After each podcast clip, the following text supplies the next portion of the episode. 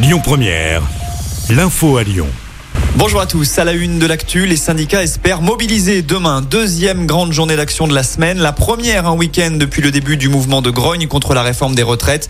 200 actions sont programmées un peu partout en France. Chez nous, le rassemblement est prévu à 14h des Brotteaux dans le 6e arrondissement. Pour rappel, la manif lyonnaise avait rassemblé entre 11 et 30 000 personnes mardi dernier. À noter qu'il ne devrait pas y avoir de perturbations dans les transports en commun car ce n'est pas une journée de grève mais une journée de mobilisation et de manifestation.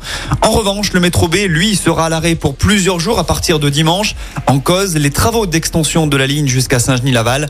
Des bus de substitution sont mis en place entre la gare Pardieu et celle d'Oulin. Départ toutes les 7 à 15 minutes et ce jusqu'à jeudi prochain. Euh, pour les automobilistes, attention, l'alerte pollution est toujours en cours dans la métropole lyonnaise et conséquence, la circulation différenciée a été mise en place. Ça concerne Lyon, Villeurbanne et Caluire. Seuls les véhicules critères 0, 1, 2 et 3 peuvent circuler dans la ZFE, la zone à faible émission. Autre impact, la vitesse est abaissée de 20 km heure sur toutes les routes normalement limitées à 90 ou plus. Si vous optez pour les transports en commun, les TCL ont mis en place Ticker 3 euros afin de circuler sur tout le réseau aujourd'hui. Euh, sur les routes, toujours la circulation sera chargée demain en Auvergne-Rhône-Alpes. Ce sera rouge dans le sens des départs, notamment sur la 43 si vous avez prévu d'aller au ski. C'est classé orange dans le sens des retours. On passe au sport. Ce sera un derby pour une place en demi pour l'OL. Le tirage au sort des quarts de finale de la Coupe de France a été réalisé hier. Sur le papier, il est clément pour Lyon.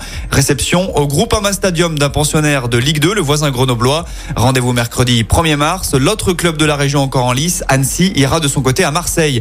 Avant cela, il y a de la Ligue 1 ce week-end. Nice ouvre le bal ce soir avec la réception d'Ajaccio. L'OL clôturera cette 23e journée avec un choc face à Lens dimanche soir. Et puis en basket, gros test pour l'Asvel ce soir en Euroleague. Villeurbanais défient Monaco en principauté. Coup d'envoi 19h.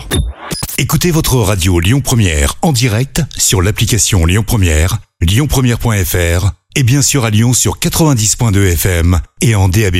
Lyon Première